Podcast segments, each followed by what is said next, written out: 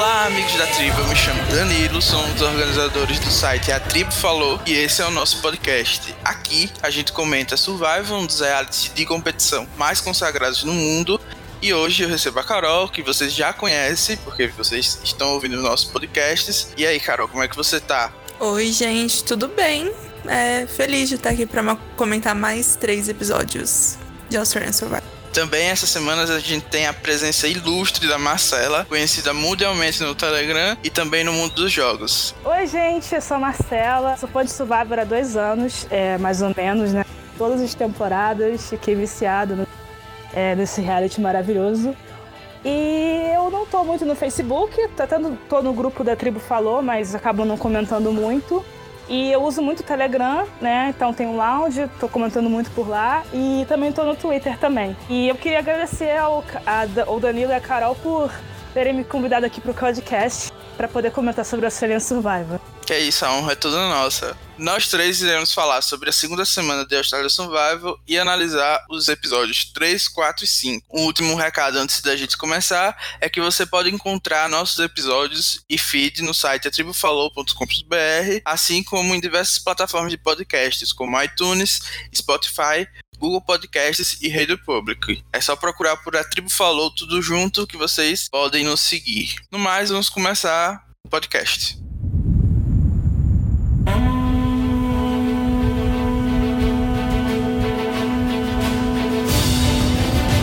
vamos falar sobre comentários gerais. Começar pelo que vocês acharam dessa semana. Foi melhor ou pior que a primeira, na opinião de vocês? Eu achei que foi melhor. Eu não fui muito fã dos dois primeiros episódios. Eu acho que eu ainda me incomodo um pouco com o fato de que tem gente que já tá tendo o segundo flashback, a segunda apresentação, né? E tem gente invisível, mas eu confio quando essas pessoas precisarem aparecer, elas vão aparecer, as pessoas que não apareceram ainda. E pelo menos teve mais jogo. É, a gente tava preocupado com a questão da aliança dos atletas. E eu até falei que, não, alguém, alguém sempre faz alguma coisa de errado e não é tudo tão bonitinho assim, e foi isso que aconteceu. Então, teve mais drama, eu achei melhor do que os outros dois episódios. Eu acho que eu já vi aquele clipe do Rose umas três vezes, cinco vezes. Toda vez eu fico com medo daquilo. Sempre com ele lá, é, lá na, nas ondas, surfando loucamente. E como ele consegue fazer aquilo, né? Mas corajoso. Então, eu concordo assim com a Carol que eu achei melhor é, essa semana. Os dois primeiros episódios teve uma edição assim, bem. Eu achei. Teve uns momentos que foi bem ruimzinho. Então, nessa, nessa segunda semana, teve um, é, mais uma parte mais interessante de jogo, né? Teve é, uma, algumas mudanças é, no cenário ali na tribo dos Champions. Então, eu gostei das mudanças que tiveram, porque eu não estava gostando daquela aliança dos, dos atletas, né? Que era bem previsível aquela aliança. E, e se eles fossem continuando daquela forma, eu acho que não ia ter um rumo muito legal ali. E, é, mas tem esse problema que realmente da edição com relação aos contenders, principalmente, que a gente não sabe, eu acho que metade da tribo, não talvez eu esteja exagerando metade da tribo, mas algumas pessoas não tiveram até agora confessionário. Então, tipo, quem são essas pessoas? E eu acho que eles têm que começar a introduzir essas pessoas, né? A gente fica meio nessa dúvida a edição dos contenders era um ponto que eu queria tocar sobre os episódios em gerais, porque como você bem falou, a gente não viu nada, ou quase nada, da maioria deles. A gente pode pensar, ah, porque eles não estão perdendo o desafio e indo pra CT. Eu acho que não é isso o problema, porque na edição passada a gente teve algo bem semelhante, só que na, os Champions estavam nessa posição de vitória, mas a gente conhecia bastante deles. A gente viu quase todos, tinha um ou outro que estava invisível, tipo Brian na época, mas nada se compara com, tipo, a gente só conhece os homens dos contenders, então eu acho que isso tá atrapalhando um pouco a gente até criar uma torcida pelos contenders. Eu acho que a grande maioria, inclusive eu fiz um, um, uma enquete no Twitter do Atribo Falou e tipo, 80% das pessoas estão torcendo para os Champions. Vocês também estão na torcida pelos Champions ou vocês estão nos 20% que estão aí pelos contenders, são em defense? Tem como ser fã do Andy? Olha, tem, viu? Tem gente no, nas redes sociais que adora o Andy porque ele é um jogadoraço. Ah, com certeza. Ai, ah, não, gente, não tá. Eu, pra mim o Andy tá muito. Ah, tá muito exposto. Assim, eu sei que nessa segunda semana ele apareceu menos. Eu sei lá, eu não, não gosto muito do estilo de o Mastermind. A vibe super fã não é para todo mundo aturar. É, não, não sou muito fã, não. E, assim, eu, pela edição, não tem, eu não conheço muitos contenders, então, tipo, eu só gosto, assim, de contender. Eu gosto do John e, sei lá, e, da, e do Shawn e da Daisy, mas só porque parecem legais, mas eu não tenho torcida. Ah, e a Sarah também, eu lembrei dela, coitada. Só você lembrou, os editores não. É, exatamente. Third person voted out of Australian Survivor. Susie. Need to bring me a torch. Então vamos com começar a falar do episódio 1. Porque é, a gente pode falar um pouquinho do John, que foi um grande destaque dos contenders nos três episódios, na verdade. Mas aqui nesse primeiro, ele foi uma pessoa que chamou a atenção porque correu pelado. O que, é que vocês estão achando do John? Eu não gosto dele, eu até, eu até comentei com a própria Marcela que eu, sei lá, eu acho que a personalidade dele realmente não me atrai, eu não acho ele engraçado, eu não acho ele bonito, eu acho ele estranho e sei lá, não achei ele carismático, como muita gente achou. Não tô gostando. Eu acho que o John, ele pode ser, acabar sendo muito.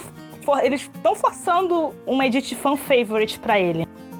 Então, uhum. pode acabar que realmente não, ele não é pra, não é pra todos os gostos, realmente.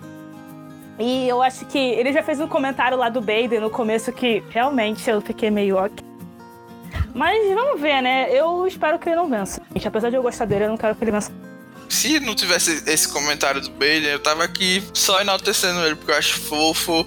Achei algumas cenas, assim, bem coisas que eu acharia muito legal, mas eu ainda fico com o pé atrás por causa desse comentário que você falou. Mas, assim, independente de eu gostar ou não, eu acho que ele tá tendo um game muito bom nesse começo. Ele foi citado como estando no topo e nesse episódio ele ficou responsável por escolher um item da recompensa para cada um que estava na tribo. O que vocês acharam dessas escolhas que ele fez? Eu acho que a escolha em si não é importante. Eu acho que ficou só aquela sensação de. Nos, nas duas rewards que eu lembro, que os, nas duas que os containers ganharam, que tipo, inútil. Não, não é as duas. Uma que o. É só a segunda, só do segundo episódio que foi boa, se eu não me engano. Foi a que eles foram lá e viram as fotos. Que realmente foi, foi legal. Mas, tipo, um sabonete, uma escova de dente, assim, pelo, por tanto esforço que eles têm que fazer para ganhar. Eu não, não sei se valia a pena. E eles meio que, tipo, escolheram ele porque acharam que ele ia fazer a ceninha mais engraçada. E, e isso mostra que eles também estavam se importando muito, né? Com quem recebia o quê. Eu nem prestei atenção, na verdade, no que, cada, que ele deu para cada um. Então eu fiquei meio perdida. Eu só achei que, obviamente, fica claro que o John ele tem um social bom com a tribo dele e é isso. Fora isso, a gente não teve muito dos contenders nesse episódio.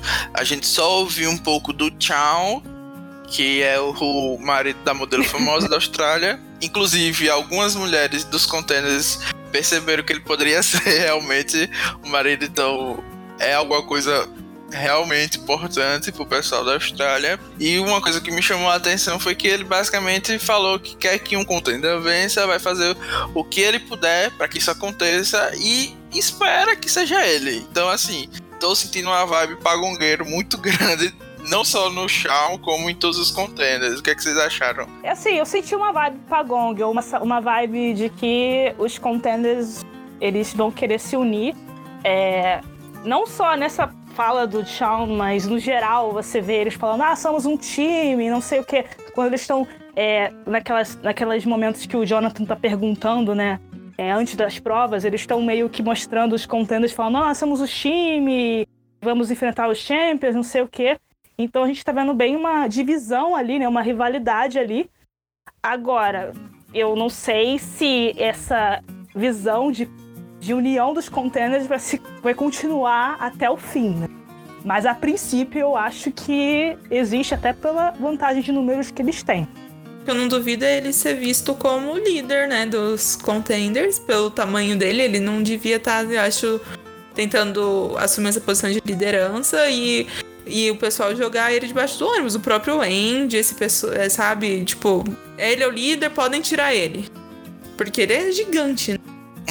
Sim, ele chama bastante atenção. E o que me deu, assim, muita esperança de que não aconteça esse Pagong é porque o Andy deu um confés de, mostrando as alianças que já existem dentro da tribo dos, dos contenders e colocou no topo o Chow e a Daisy como uma dupla, e a gente vê isso se confirmando depois, no terceiro episódio dessa semana. O John e o Matt como outra dupla que estão lá no topo. E ele botou no bottom o Baden, a Hannah e a Sarah, que são é, duas meninas que a gente basicamente não viu nada delas o Bend que nesse episódio teve todo um plot de finalmente sou útil para tribo, sou o Flash e no meio lá ele colocou a si próprio e o Harry, a, a Casey e a Sam, que a gente também não conhece as meninas desse, desse meio, meio aí. Então é isso. Então eu acho que talvez exista uma chance de, de que a, a essas divisões venham atrapalhar esse pag, possível Pagong. Vocês acham que, é, que a gente pode confiar no Andrew em relação a essas divisões? Ele parece ser o narrador que, que eles estão mostrando pra gente. Então, colocaram as meninas no bottom, nenhuma no, no top, e a gente tá vendo só esses que estão teoricamente no top, me parece ser a realidade. O Andy é o narrador da tribo, mas eu achei interessante que eles foram mostrar só essa dinâmica da tribo só no terceiro episódio. E foi meio que só de relance pra gente ter uma noção mais ou menos é, dessas dinâmicas. Mas, tipo, por exemplo, a Daisy e o Sean, eles só mostraram eles como dupla do depois que o Andy falou isso. Não mostrou a Daisy e o Shawn começando a, a, a formar o duo em si, né? E até essa situação, por exemplo, da Sarah e da Hannah. Hannah, né, que inclusive é invisível praticamente. Quem? É, quem? Who? É uma das loiras que se parecem da tribo do jogo. Ela eu acho que é a melhor fisicamente. É, pois é, né? Mas eu só sei disso pela edição em si eu não ia saber nunca. E assim, é, tá mostrando a dinâmica ali. Eu acho que talvez isso só seja interessante se os contenders forem para um para um conselho, né? Se eles perderem de novo ou numa swap, que aí pode ser relevante isso de ter gente do topo da tribo que caia é, numa swap com gente que estava no bottom ou estava flutuando. Mas, assim, eu achei engraçado botar tanto o Andy como o narrador da tribo e os outros e, e a maioria dos outros participantes ficarem meio soltos. Não dá muito ponto de vista dele. É, e basicamente é isso. A gente não teve muitas coisas dos contenders, porque, em resumo, o episódio focou nos Champions.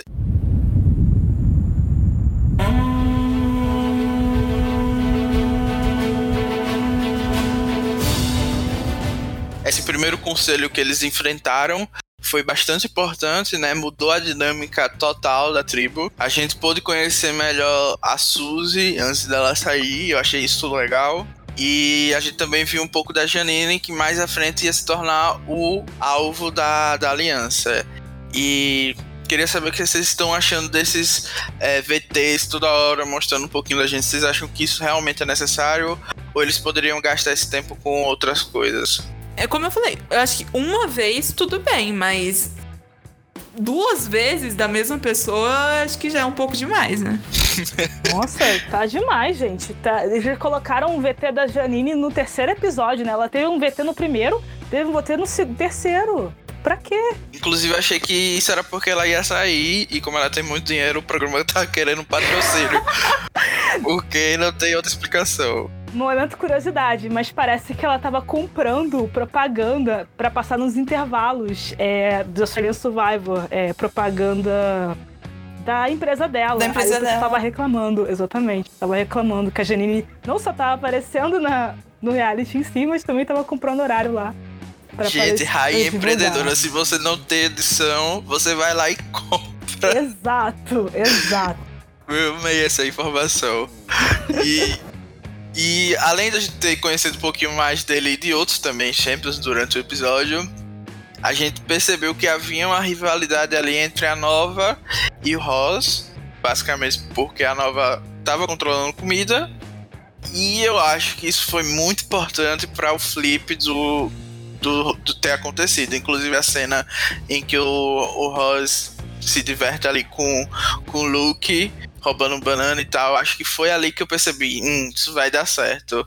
Pontos pro Luke, né? Que encontrou e entendeu muito bem o Ross como participante. Vocês acharam que o Ross é infantil de ter flipado por uma coisa dessa ou vocês acham que é um motivo válido? Ah, eu acho que assim, o Luke ele é muito carismático, né? Mesmo que a gente às vezes se canse de ver ele, ele é carismático, ele sabe. Tipo, ele ficou na minoria no primeiro voto, mas ele não vai causar climão, ele vai continuar fazendo piada, ele vai continuar atraindo as pessoas. E o Ross eu acho que ele se identificou mais com ele mesmo. É, talvez ele, ele já tinha essa briguinha com a nova, nova e ele se sentiu mais confortável com o look. Para mim faz muito sentido ele ter flipado e juntou com a Abby querendo ter um pouco mais de controle, um pouco mais de destaque, tipo, da voz dela ser ouvida e deu tudo certo. Mas eu acho que é mais crédito do look de saber lidar com as pessoas. Como você bem falou, não é um mérito só do Luke, né? A edição ah, meio que colocou ele em destaque, mas eu acho que ela fez um bom trabalho em mostrar que foi um esforço coletivo da aliança minoritária. Talvez não muito da Pia, mas a gente viu o David trabalhando muito para conseguir a confiança da, da Abby para colocar essa dúvida, né? Se ela deveria ficar realmente naquela aliança de sete ou se ela deveria flipar. Inclusive, eu queria saber de vocês se o David é a pavatia australiana, se ele conseguiu realmente esse flip da Abby, porque tem tanquinho e é bonito. Eu nem acho ele tão bonito assim, nesse cast. Ah, que isso. Polêmicas aqui. Porque vocês, a gente tá aqui presenciando o nascimento de uma nova lenda Parvati. Uma lenda Parvati é meio delusional, né? Porque no 5 a gente sabe como ele tava, né? Mas enfim. Olha, mas eu achei ele bem parecido, o overplayzinho ali, Sim, pras câmeras. Realmente verdade. me lembrou um pouquinho os comentários sobre ele ser a pavatia australiana. Ele tava querendo ser, meio que usando o charme dele, né? Pra fazer com que a Abby ficasse na. E se, não sei se foi só isso, mas funcionou né? De alguma eu forma. Acho, é, que eu acho que tem outros fatores, mas é mais divertido contar essa história. Até o fato sim, deles serem mais novos, sabe? Uhum, sim. E ela sim, é bem mais nova que os outros atletas. Ela é mais nova, né? Do, daquele grupo ali, né? Então.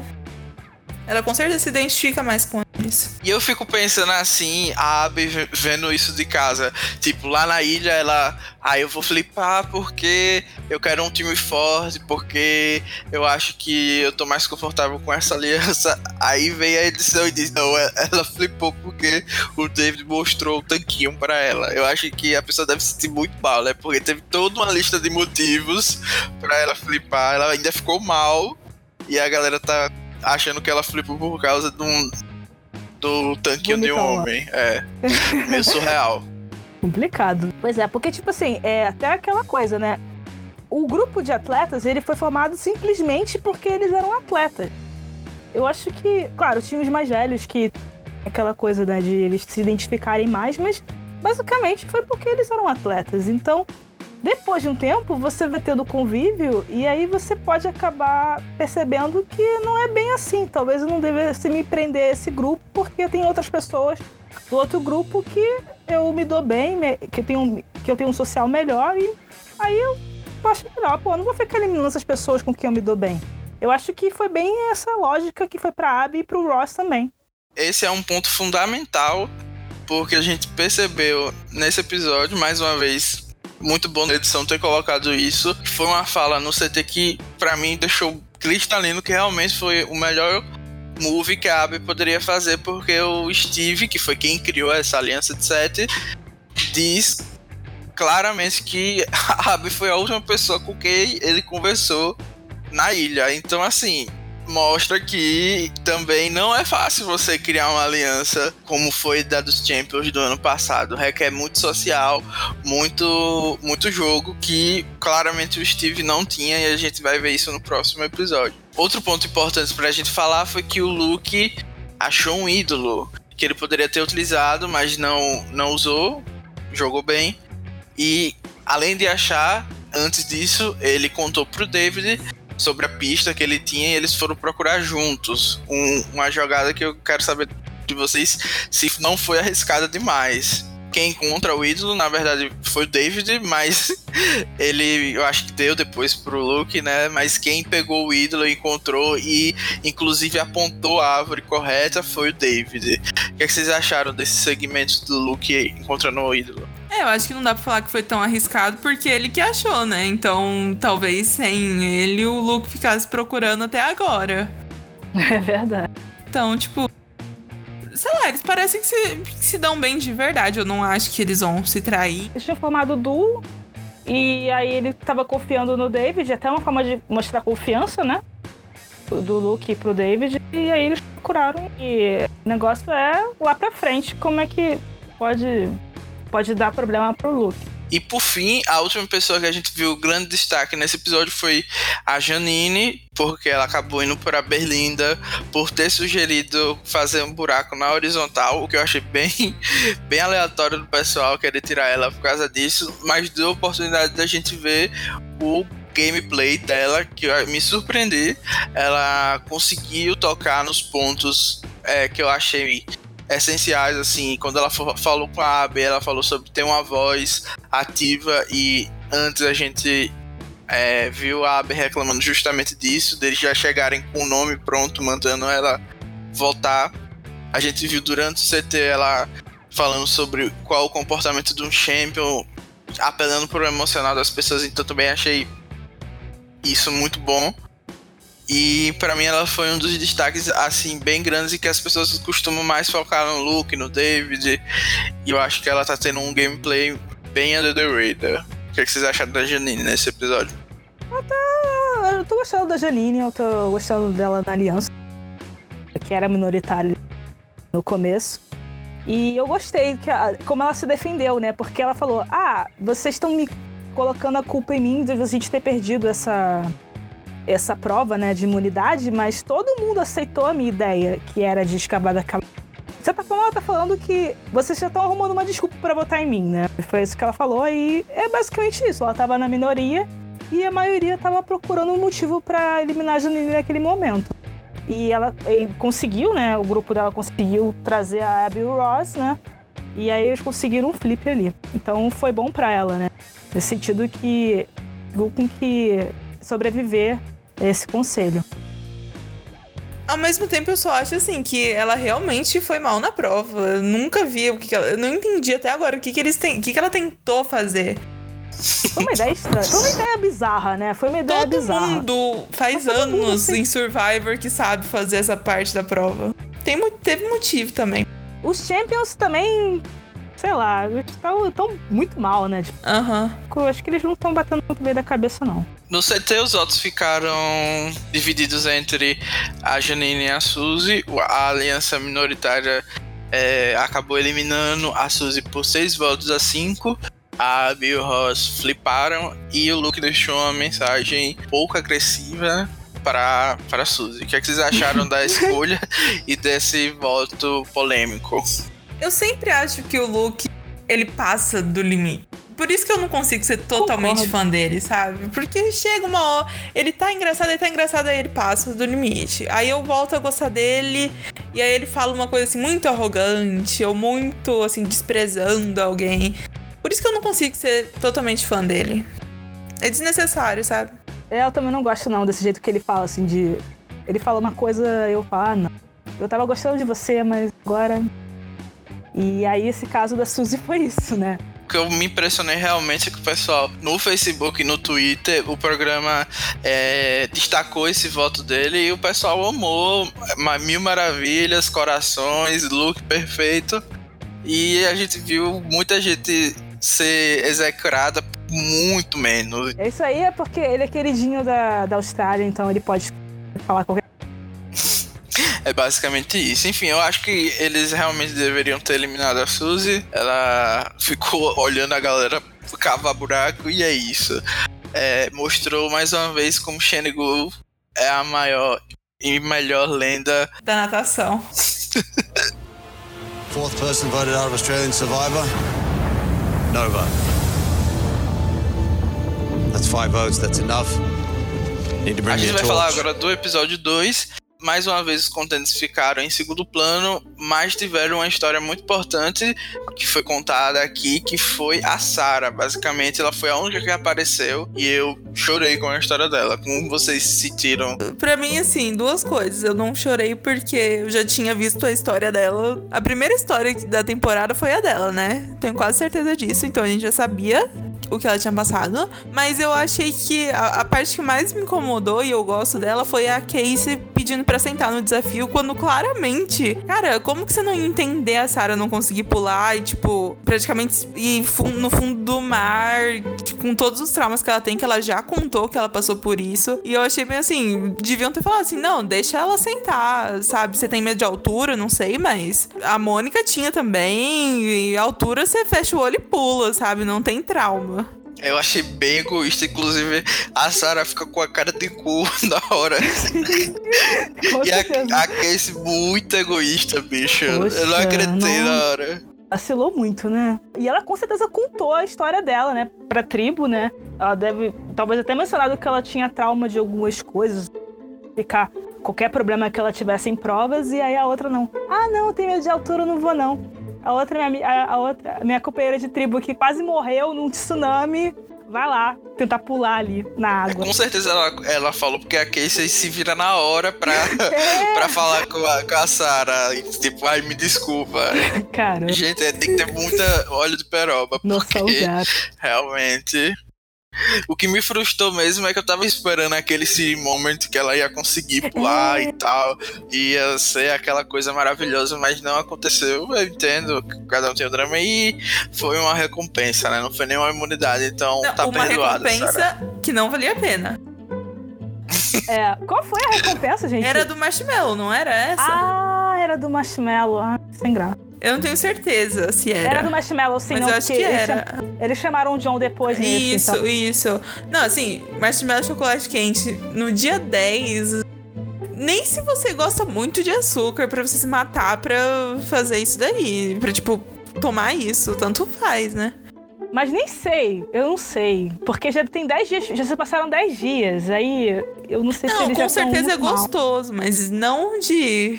Nossa, essa recompensa valeu a pena prioridade.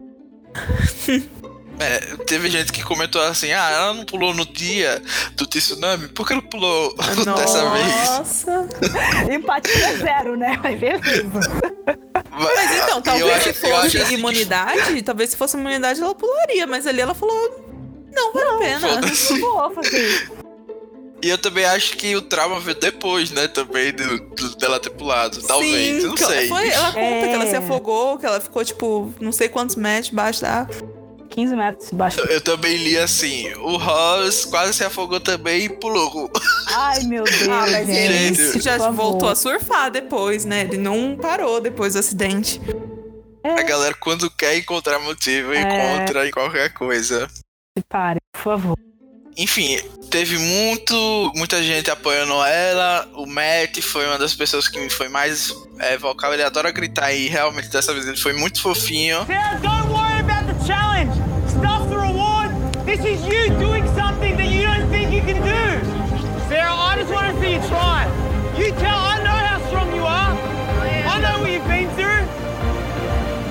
E o John foi aquele que pulou para lá e ajudou ela. E isso garantiu com que ele fosse chamado pro acampamento na Twister que tinha nessa recompensa. Que eles poderiam escolher uma pessoa para ir. O que, é que vocês acharam dessa escolha dos Champions? O John é uma pessoa que chama muita atenção pelo visual e eu acho que provavelmente isso influenciou. Não foi só ele ajudar a Sarah, porque não sei, talvez porque não chamar a Sarah ou chamar o o Matt, é. né? Que, que ficou gritando lá, que eu achei que foi mais apoio até do que o John, mas.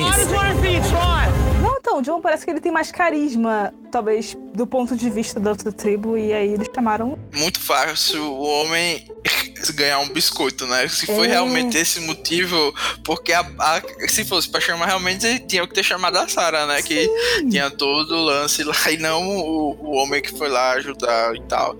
Mas enfim, né? Ali, a, na posição que o John tava, tinha alguma jogada que ele pudesse fazer no acampamento dos Champions, dar uma de page e trocar informações e tal? Ou não? Acho que ele, ele, o que ele fez ali foi suficiente. Não, eu acho que o objetivo não era ele fazer nada. O objetivo era a questão do idol que a Janine encontrou ser passado para essa pessoa que viesse no acampamento, né? Ia ser uma coisa bem mais fácil. E a partir do momento que ela decidiu que ela não queria fazer isso, para ele, assim, a participação dele ali não serviu para nada. Eu acho que ele não ia revelar nada. Eu acho que pelo que deu a entender, ele nem contou por que, que a Sarah não queria pular, sabe? Só falou, ah, era uma pessoa muito boa, muito bacana e tal. Eu acho que eles nem sabem por que, que ela não quis pular, então é, eu acho que dependia mais da, da Gianni pra ele ter alguma relevância do que dele mesmo. É, eu, essa twist de chamar para acampamento, acho que foi uma twist meio que de apoio para a principal, que foi essa de troca de ídolo trocado, né, entre as tribos. Eu achei essa twist bem interessante. O que, é que vocês acharam?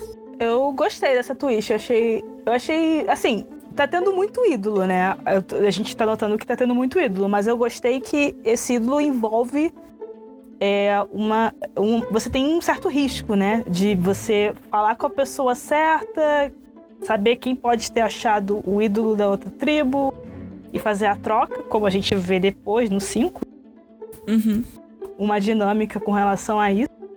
Então eu achei interessante essa twist, né? E a gente vê como diferentes pessoas podem lidar com essa informação. Eu acho legal. Não é um ídolo na bolsa, né? Que nem Exato. Edge of Extinction. Fala, então... Trauma, trauma. Tem um trauma disso, por favor. Não, e nem é só isso. Tipo, já tinha um, um ídolo na praia deles, que era o do Luke. Não fazia muito sentido ter um segundo, né? É. E, isso é verdade. verdade. Então acho que foi um, um equilíbrio aí de twists. Achei legal essa. Rendeu, mas eu acho que não rendeu como eles queriam, porque de fato, como a Carol comentou, o plano deles era que essa pessoa que viesse pra tribo fizesse essa troca com a Janine, no caso.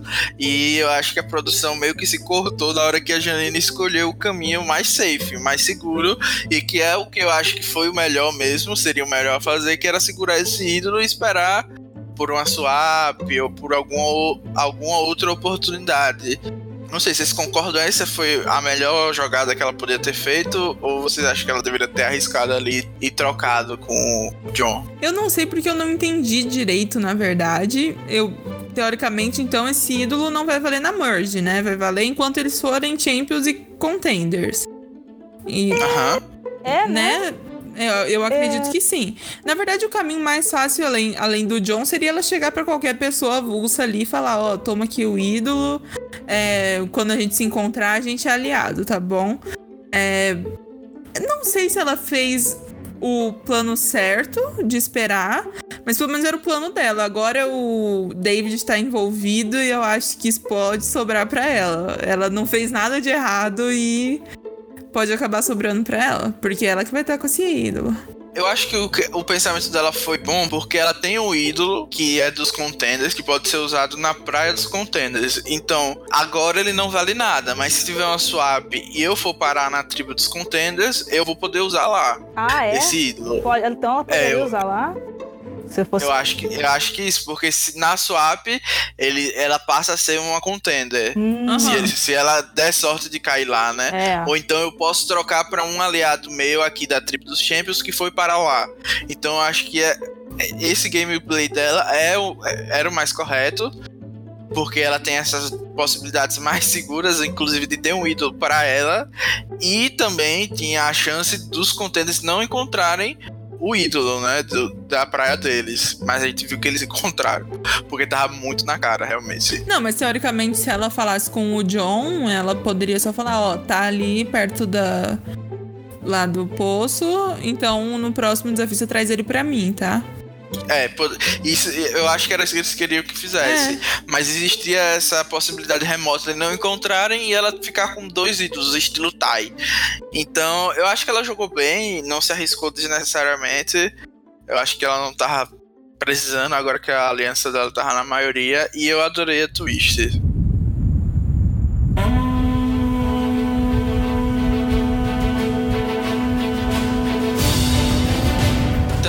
A gente tem agora os Champions novamente no conselho. A gente viu nesse episódio que o Luke não apareceu mais, então aquele medo que a gente tinha dele ficar saturado é meio corrigido. O pessoal focou novamente nessa rivalidade entre o Ross e a Nova em relação a comida e tal. Então a, ali me acendeu no começo do episódio a chance da Nova sair, mas no fim eu fiquei convencido que o Steve ia ser eliminado, porque o homem burro eu nunca vi um gameplay tão horrível quanto o da Nova e do Steve. Ai, gente, nem Aliás, foi nesse, foi nesse episódio que o, o Steve chamou a Abby de fraca. Sim, foi nesse episódio, porque ela flipou, a gente tava nesse, é, nesse momento delicado. E o que é que a gente esperava que eles fizessem? Que tivesse um controle de danos, né? Ô, Abe, a culpa foi minha. Eu não é, me esqueci de falar com você, de você ficar confortável. Mas a nossa aliança está de braços abertos para você, entendeu? A gente quer que o time fique bem forte. Então eu acho que a pessoa mais fraca, como você falou, para o time ficar forte é a Pia. Uhum. A, gente, a gente não ficou com raiva de você, viu? A gente entendeu e tal. A gente esperava isso, mas que ele recebeu foi Wick. totalmente o contrário. Wick, Wick, ele falando Wick do nada tipo assim, pra, pra menina. Ela fica com cara de. Não, quê? surtou total. A não. cena dele dormindo ali sozinho na gruta. Nossa. Gente, que drama. Que drama. Não, e o melhor é a nova também. A nova defendendo ele. Ah, não, Sim. ele não falou nada demais. Aí a Pia, tipo, eu tava lá, eu ouvi, ela falou isso pra menina, chamou ela de fraca, sim. Ai, gente. E ela tinha acabado de falar tipo, pro AT que cara, meu problema é o Steve, eu não falo com ele. Aí ela vai falar com ele e ele trata ela assim, tipo, só reforçou tudo que ela já tinha falado. E eu acho que a, a nova, a gente tava comparando com Sandra, com Siri, e ela fez, tipo, o exato oposto que essas duas fazem, que é quando o circo tá pegando fogo, fica quieto. Que significa que você não vai é, ser mirado. Você tem que ficar quieto, deixa o povo se matar, deixa gritar. Se ouvir, ouvir, mas tem opinião não, vocês se resolvam aí.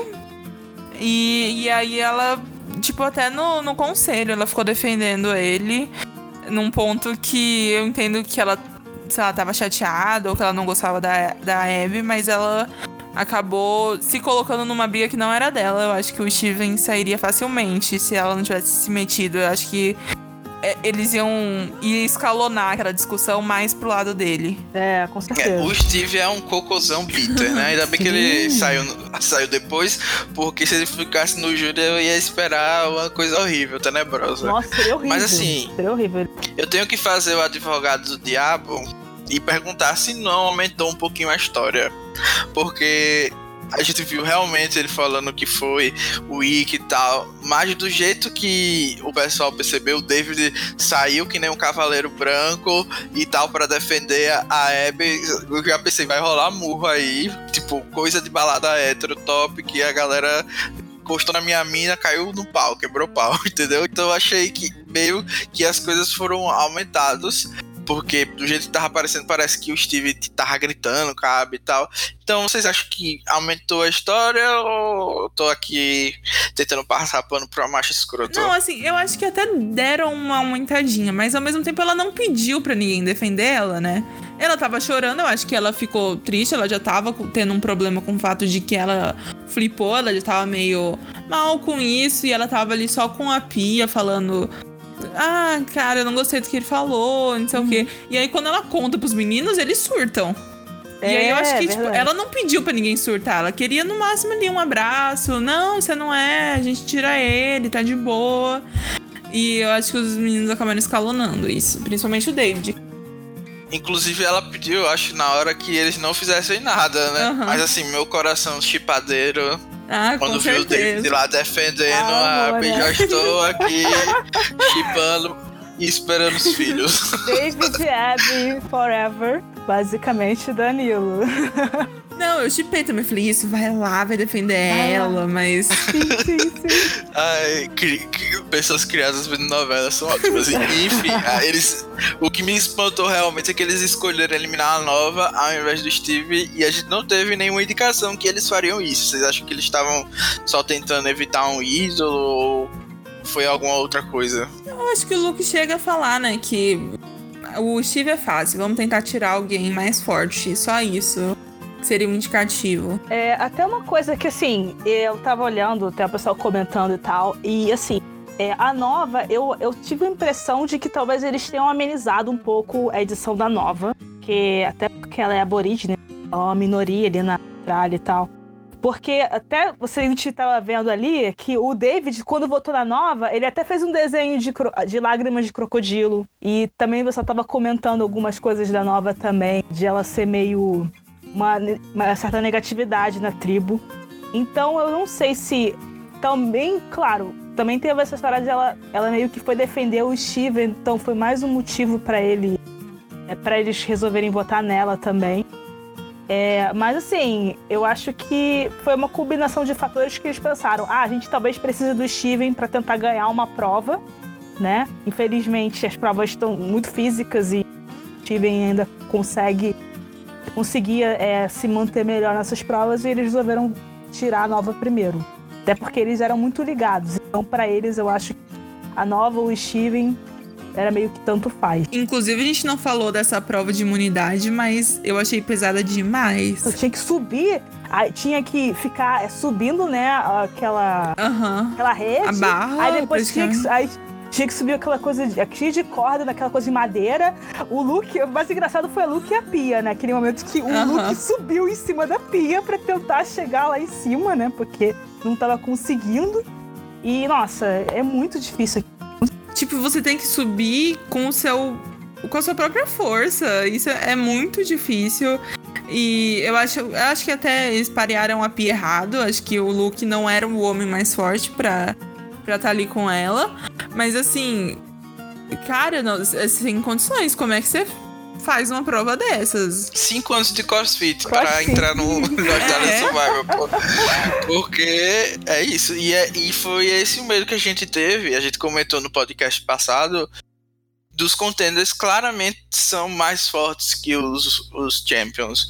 Então a gente já estava esperando que isso acontecesse. Eles tentaram balancear, mas perderam a mão aí, porque o John é uma tipo, a prova, qualquer prova que ele faz, ele parece um trator. John is a então, machine. Então, John is a machine. É, John is a machine, exatamente. Lídia homenageada. Então, assim, tá desbalanceado. O Matt também é muito forte. O próprio Andy é muito bom na parte final, porque basicamente ele treinou a vida toda há alguns anos para esse tipo de prova. Então, o time dos contenders, eu acho que eles não vão perder provas, infelizmente. A gente tem que se contentar e esperar que a aliança do Luke dê algum jeito aí na swaps de sobreviver. A nova vai fazer falta? Ah, um pouco, eu acho. Ela, causa, ela causava um pouquinho, mas. Hum, não muito. Achei que eu sentiria mais falta. Fifth person voted out of Australian Survivor, Steven. That's five votes, that's enough. Então é isso, a gente passa agora pro terceiro episódio, que eu acho que foi o grande destaque é, dessa semana. Teve uma jogada lendária que nunca aconteceu na história do Survival. Lembrou várias coisas e começou exatamente com um momento muito sweet do Chow e da Daisy desejando parabéns pro filho do Chow. E foi aí que a gente entendeu que realmente eles é, são uma dupla. A Daisy não poupou elogios. Eu achei engraçado que não passou o Chow falando nada dela. E só passou só elogios pro Chow, esse homem maravilhoso que Deus botou na terra, esculpido. Só faltou falar que tava apaixonada mesmo. Porque se eu não soubesse que ele é casado, já estava chupando também. Ah, claro, claro. Me lembra um pouco de Tegan e Riff, né? Ai, meu Deus, agora isso não é um, um sinal pra ele, né? Mas... é realmente bem parecido. Inclusive, ele é alto igualzinho. é. E falando nisso, a altura dele ajudou muito com aquele contraste. Tipo, ele deu uma olhadinha assim pro lado, baixou e viu o ídolo. Tava ali nos pés deles. Ele encontrou o ídolo da Twist trocada. E ele pegou ali mesmo na frente da Daisy. Então acho que ele se sente muito confortável nessa aliança. Porque ele poderia muito bem ter esperado outro momento e pegado aquele, aquela vantagem. E ali mesmo deu pra perceber que ele que iria trocar para alguém. Ele ia partir para o overplay. O que, é que vocês acharam do Chow? Especificamente ter achado esse ídolo, do que ele decidiu? Ah, não sei nem se foi overplay. Eu acho que era a intenção da Twitch. Sabe que tem homens fortes, esses machos alfas costumam se encontrar, então acho que pra ele foi muito natural, assim, falar: ah, eu vou tentar falar com algum dos homens mais fortes do outro lado e passar esse ídolo e quem sabe conseguir o verdadeiro também pro É, porque, tipo, não tinha muito o que ele fazer, né? Ele não podia usar aquele ídolo, pelo menos naquele momento, para ele. Então, poxa, tenho aqui um ídolo, tenho a oportunidade de conseguir um eventual aliado na outra tribo. Então, ele é o que ele pensou, era a opção dele naquele momento. E é isso. E agora, outra pessoa que está intrinsecamente ligada ao plot do ídolo é o David, que foi um grande destaque nesse episódio. Ele teve uns 20 confess. uhum. E basicamente realmente precisava, né? Porque ele fez um grande plot mastermind overplay. Golden uma God. coisa assim que eu nunca ia pensar que alguém ia sequer pensar em botar em prática.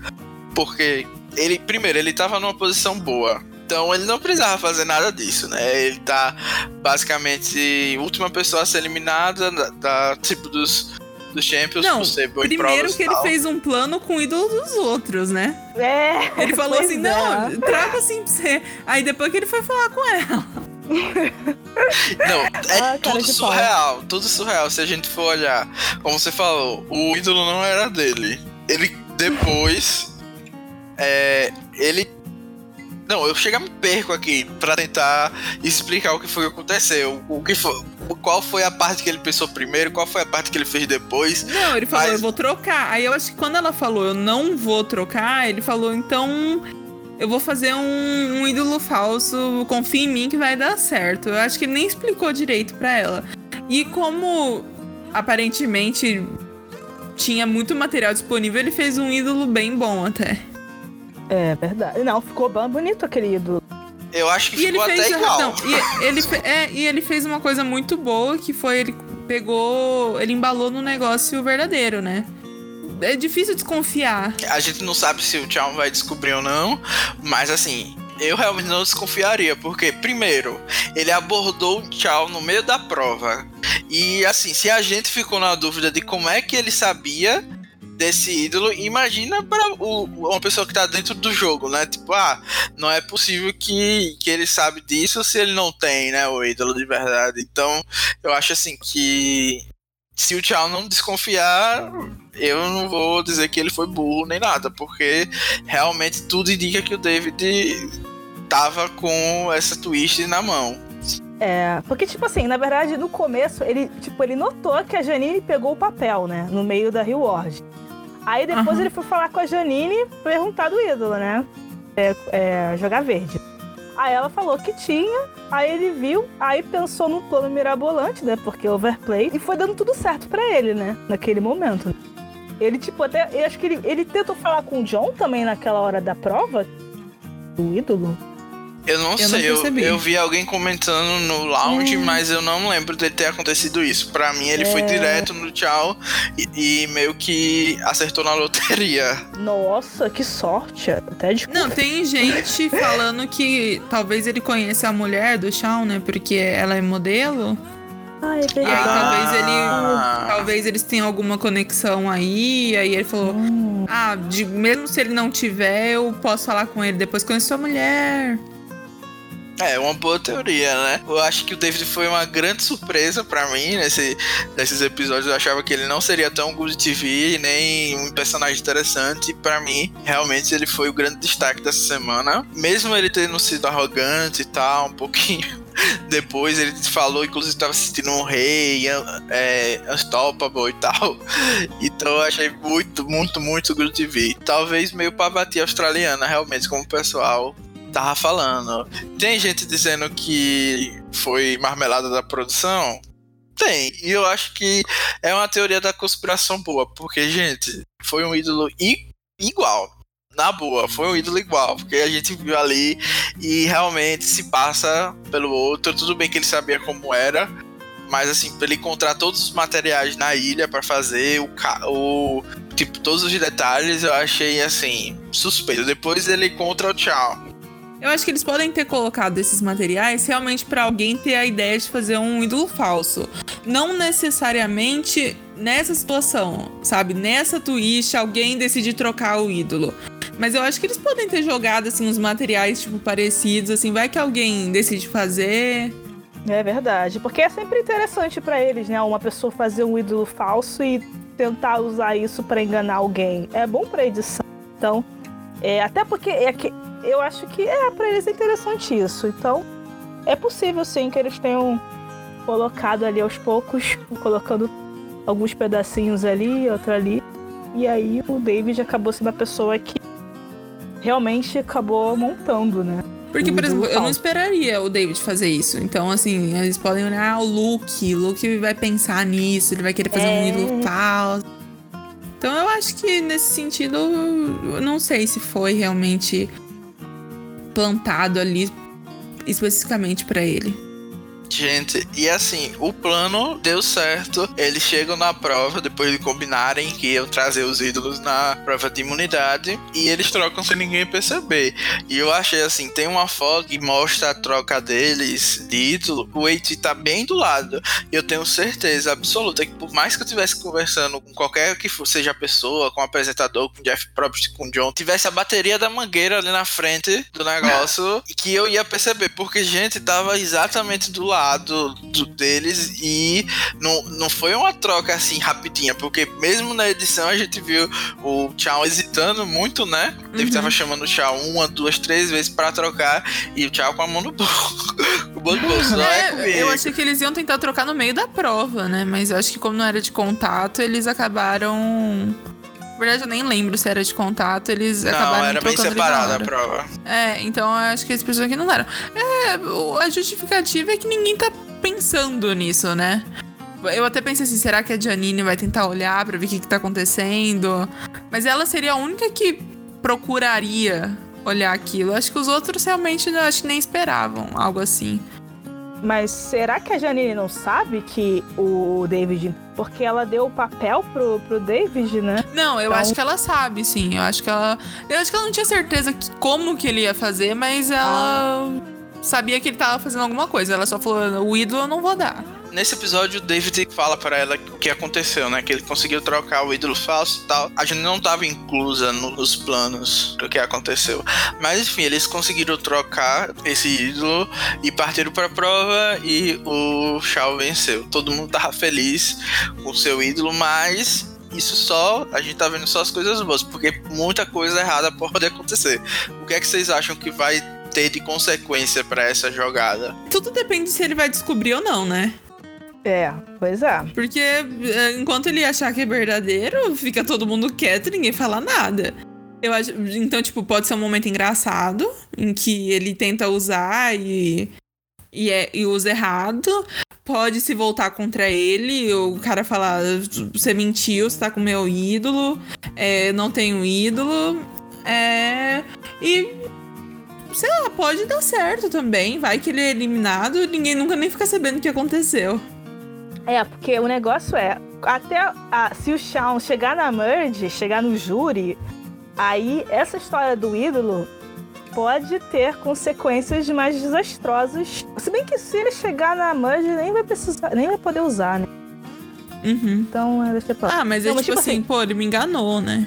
É, sim, sim. Se ele, usar, se ele tentar usar é, o ídolo e não funcionar, e aí ele ser eliminado, né? Achando que ele tinha um ídolo de verdade, realmente vai ser a pior consequência possível pro Shawn. Uhum. E realmente, agora pro David, eu nem sei o benefício que poderia ter para ele exatamente. Além de uma. É, além do ídolo que ele só pode usar na tribo dos Champions, né? É. Que eu acredito Sim. que ele não vai precisar tão cedo. Inclusive, uhum. eu arrisco dizer que ele não vai precisar de nenhuma forma. Eu acho que o que pode dar errado é o Shawn utilizar esse ídolo, sair, e a Daisy, que sabe de, da história toda, meio que tem um plot Natalie Anderson, vão me vingar Amor. do Shawn. ah, é verdade. É. é a coisa que, que pior poderia acontecer pro David e tal. E ele ser queimado, em geral, pela tribo, né? A Janine também pode utilizar isso pra pra queimar ele a qualquer momento, dizendo: Ó, oh, gente, ele é muito traiçoeiro e tal. Olha até que ponto ele tá jogando. Então, assim, muita coisa pode dar errado. E esse unstoppable, rei intocável que ele falou, achei muito engraçado. Delusional, pode cair tudo por água abaixo. My fingers in all these idols. Not one man should have this much power. It's crazy. I'm like power tripping already. I'm walking around the jungle untouchable. Outra coisa que chamou bastante atenção, o David realmente teve destaque, mas teve a prova que os Champions acabaram recebendo lembranças das trajetórias dele. E nesse momento eu paguei muito minha língua aqui assistindo o episódio, porque eu tava lá, na hora do Luke vai mostrar ele em Survivor, vai ser um mico e tal. Aí foi aquele momento emocional e tal que eu fiquei com culpa ao mesmo tempo chorando aqui de emoção com o VT dele, que foi uma coisa muito linda sobre os filhos dele. Uma criança que precisava de tanta atenção, ter um pai assim que, pelo que eu imagino, seja alguém é, o tempo todo uh, gritando, feliz e tal.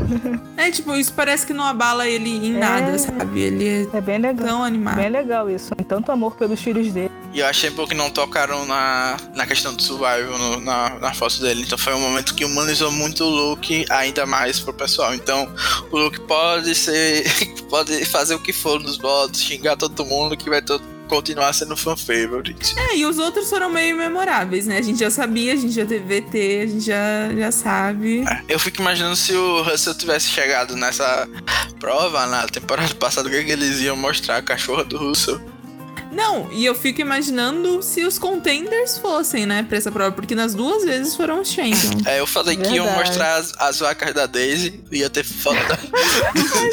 que é só isso que tem. Ai, não, mas tipo assim, gente, eu achei essa prova muito cotada pros, pros Champions, porque Não, né, demais. eles têm três jogadores de futebol, rugby, sei lá o que, futebol lá do australiano lá. Então, tipo, pra chutar, pra, não só tinham aquela parte de pegar a bola, mas pra chutar, é, eles provavelmente acertariam, né? Ali Sim, foi naquela, uma prova muito desbalanceada. Inclusive, fiquei com raiva que não utilizaram na imunidade, quiseram cotar só pra ter esse momento na edição. Aham. Poderiam ter cotado pra eles ficarem imunes. Então, produção, vocês falharam. pra gente, se for cotar, cotem certo, por favor. É isso, não tem muita coisa pra falar. Agora a gente vai pra parte dos, dos Champions no CT. O Steve acordou pra vida e viu que realmente ele tinha que focar no social.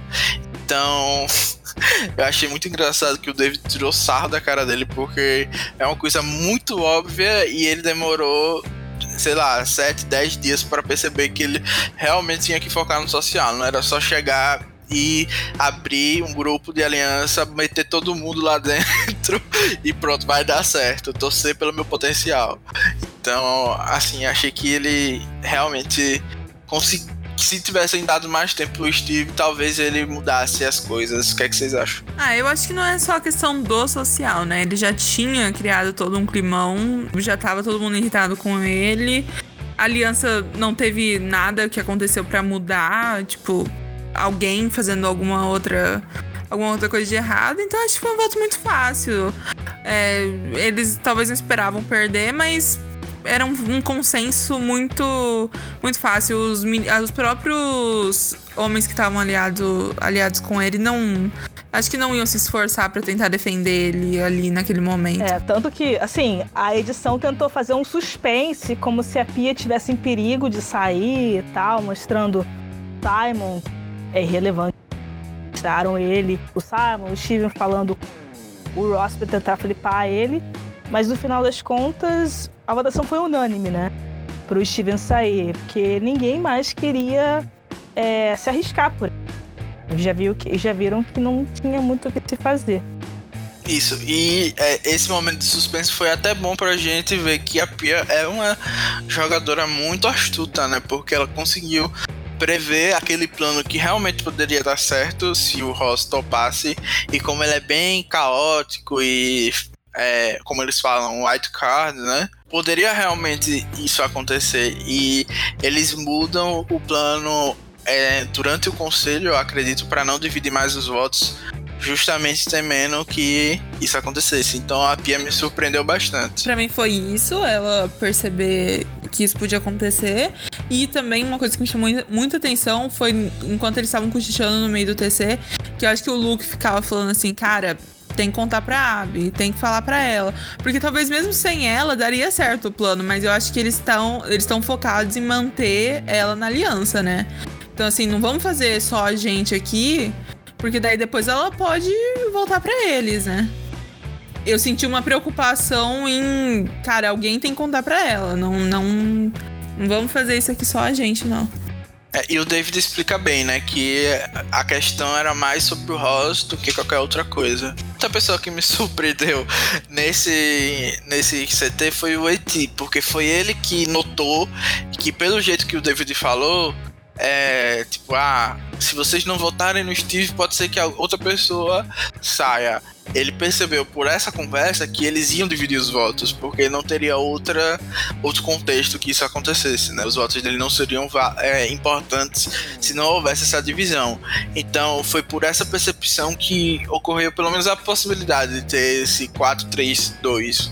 Então acho que o Eite pode ser uma pessoa que surpreenda estrategicamente e nessa conversa também foi que o David meio que deu um indício que ele pode se afundar, porque tanto a Pia como a Abby quanto a Janine viram esse lado ditador dele como algo bem ruim. Então, para elas, B não se cria, entendeu? ditador fora. Não, a aliança das minas já surgiu ali, a gente já fica, né, coçando F3, pra, gente, F3, F3 total. F3. Pia, Janine e Abby, gente. Torcendo. É, aquele momento que a Pia fala que é, que pode vencer do Steven em várias outras provas, eu achei um momento muito bom também. para ele entender que não em toda prova é realmente, como ela falou, de força física. Não, e ele também, assim, não é tão forte pra ela também não, não poder falar isso, né? Ele é. é basicamente ele forte, é homem. Mas é não... isso. Pronto. É, é. Acho que eles acertaram de fazer esse voto unânime, ou eles poderiam ter ido atrás, de, sei lá, do AT, que é alguém provavelmente com melhor social, ou até do Simon, que por mais que seja Envy, ninguém quis é, tiraram, tirar ele, né? Inclusive ele foi deixado como terceira opção nesse. Tipo, eles iam dividir entre o Steve e o AT. E o Simon não ia levar votos. Então ele tá ali melhor posicionado entre esse bottom dos Champions. É, no caso, eu acho que eles fizeram isso de tirar o Steven porque o Steven ele era talvez uma, uma causa de conflito. Pelo menos a impressão que eu tenho é mais tranquilo. E, tipo, a tribo já tá perdendo, perdendo, perdendo. Então, assim, vamos tirar o Steven, que é a pessoa que tá causando mais conflito agora. Se a gente perder de novo, aí tira o Iti. Deve ser isso. Basicamente. É, então, eu acho que assim, a gente já tá perdendo. Vamos manter a nossa aliança, porque tem mais dois aí antes para eliminar. E também tem a chance de ter uma swap, então vamos ele com certeza vai flipar, sei lá. O Steve, eles têm mais certeza que o Steve fliparia do que talvez o Itita. Eu acho que, apesar do Iti ser a segunda opção de voto, provavelmente ele tinha é, uma relação melhor com as outras pessoas. E eu fiquei feliz de não terem largado a mão da Pia, porque em vários outros é, tribais e tal, eu acho que muita gente ia sacrificar a Pia, mesmo sendo da aliança, para tentar ganhar provas no futuro. Então, parabéns aí é, a aliança do Luke, que muita gente chama assim, mesmo sendo injusto, mas então de parabéns por ter deixado a Pia e o Steve saiu unânime. E é isso, basicamente a gente comentou dos episódios. Vocês querem falar mais alguma coisa que a gente deixou passar nesses três dias? Não, eu até esse episódio aí, esse terceiro, eu, eu gostei da edição, porque eu realmente me preocupei, assim, nossa, realmente pode dar ruim. E pra ser um voto unânime, eu achei que eles conseguiram criar um um drama que pelo menos me convenceu. É, eu acho que esse foi o melhor episódio, assim, dos cinco até agora. O episódio foi o melhor. E eu espero que só melhore. Next week on Australia. Então é isso, gente. Agora a gente vai encerrar. Vamos fazer é, nossas apostas para os próximos dois eliminados em cada tribo. Eu vou começar. Eu acho que na tribo dos Champions, os votos mais óbvios são o Simon e o AT. Eu acho que é isso que vai acontecer, mas tô torcendo muito para que eles não percam mais, porque eu acho que é um grupo bom assim da gente ter dos Champions, inclusive o Simon, que é invisível, mas já está no meu coração. E dos contenders é difícil a gente avaliar quem vai sair, porque a gente não viu muito, mas eu acredito que essas pessoas que o Andy falou que tava no bottom é, tem mais chances de sair, menos o, o Bend, que eu acho que vai longe. Mas a Hannah e a Sarah eu acho que são as próximas é, cotadas a, a sair mesmo.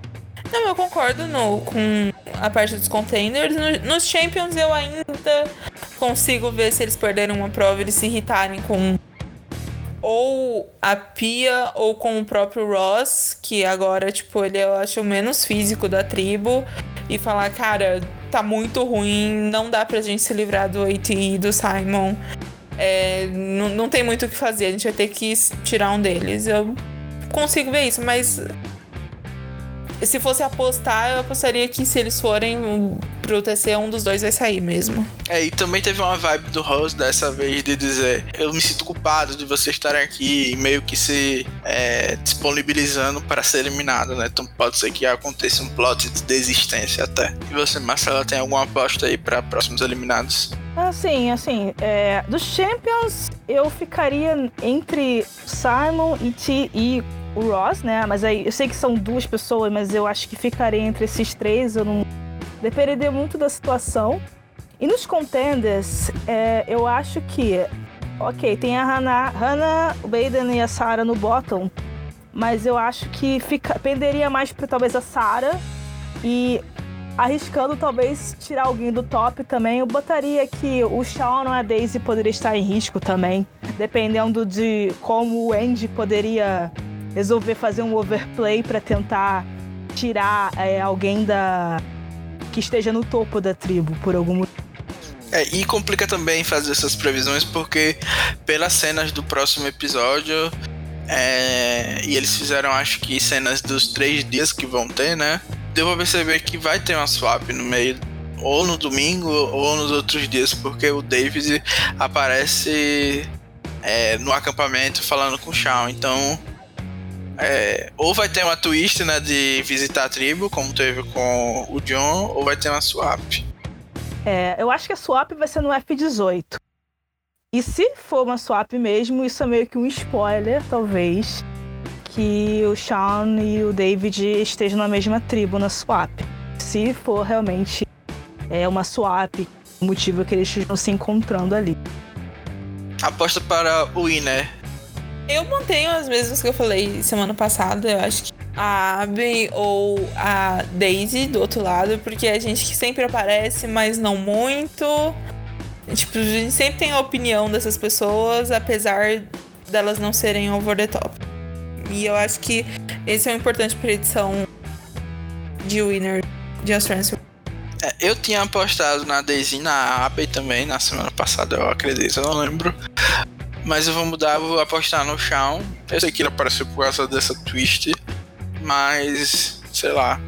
É só porque eu quero que ele vença mesmo. Dos contentes é a pessoa que eu mais simpatizei.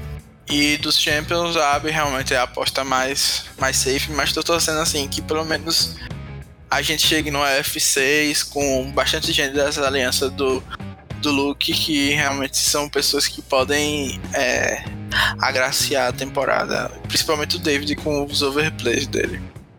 Eu tô achando, assim, pros Champions eu vou. Eu sei que é meio difícil o caminho para ela, talvez, mas eu vou. Eu tô achando que pode ser a Pia, de alguma forma.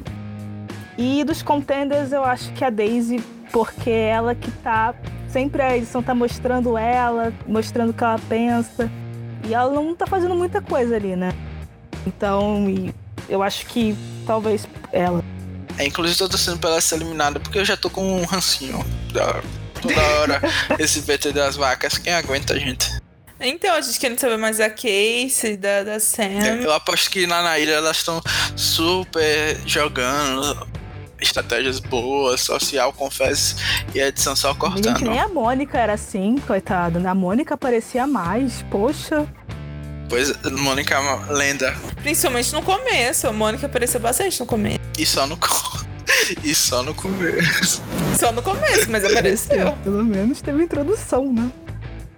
Não, então, mas esse pessoal que tá sem, com zero confesso, a gente já pode apostar até quem que vai ser o Benji, né? Hum. Que vai ficar seis episódios sem e de repente vai ter 90. E a gente torce pra não ser o Simon, né? É, pois é, né? Poxa, só o, é o único homem, né, dessas pessoas que sem confessionário. A gente tem a Casey, a Hannah, a Sam e o Simon como os quatro que não tiveram nenhum confés nos episódios. E, e aí, quem vai ser o próximo Benji? Eu torço pra ser a Casey, mas não, não sei. Não, eu acho que vai ser o Simon mesmo, gente. Eu não, não aposto. Ai, que triste. Infelizmente, eu acho que. Esperar que seja mulher ali pela edição da, Não, eu, eu vou dizer que eu vou dizer que vai ser a a Hannah, porque ela é a policial que mentiu ser cabeleireira. Então, a minha esperança é que ela seja uma vilã amarga que tá aí escondida pra brilhar. Quero. Mas eu também vejo potencial na Casey, porque a pessoa que senta e deixa traumatizada aí e Uma vilã dessas. Uma vilã dessas. tem tudo pra render, porque ela deve ser muito debochada. E é isso, eu acho que acabou. Tem mais alguma coisa que vocês queiram falar? Deixar suas redes sociais aí pra irritar. Tô flop. Não, não precisa, não. Então é isso, gente. Tchau. Tchau. Tchau, tchau. Tchau. Grab your torches, head back to camp. Good night.